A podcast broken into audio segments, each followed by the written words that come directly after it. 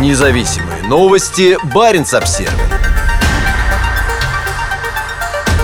У российского флота теперь шесть подлодок, способных запускать ракеты «Булава». Новейшая подводная лодка проекта «Борей-А» генералиссимус Суворов в четверг осуществила успешный пуск баллистических ракет «Булава» из акватории Белого моря по цели на полигоне Кура на Камчатке. Состоявшийся 3 ноября пуск был ожидаем. Незадолго до этого подлодка вышла с завода «Севмаш» в Северодвинске для проведения заключительных государственных испытаний. На предстоящий пуск баллистической ракеты указывала нотам уведомление летному составу о закрытии с 3 по 5 ноября определенных районов в Белом море. Российское Министерство обороны сообщило, что пущенная из подводного положения ракета поразила цель на Камчатке. Ожидается, что новую подлодку передадут Тихоокеанскому флоту до конца года. Генералиссимус Суворов – это шестой по счету Борей и третий корабль, построенный по модернизированному проекту Борей-А. Лодка способна нести 16 ракет «Булава», каждая из которых оснащается шестью ядерными зарядами. Три первых «Борея» несут такое же число ракет, но немного отличаются формой корпуса и наличием большего числа аналоговых систем управления, чем новейшие субмарины. Сейчас в Северодвинске строятся 4 «Борея-А», а еще два планируется заложить в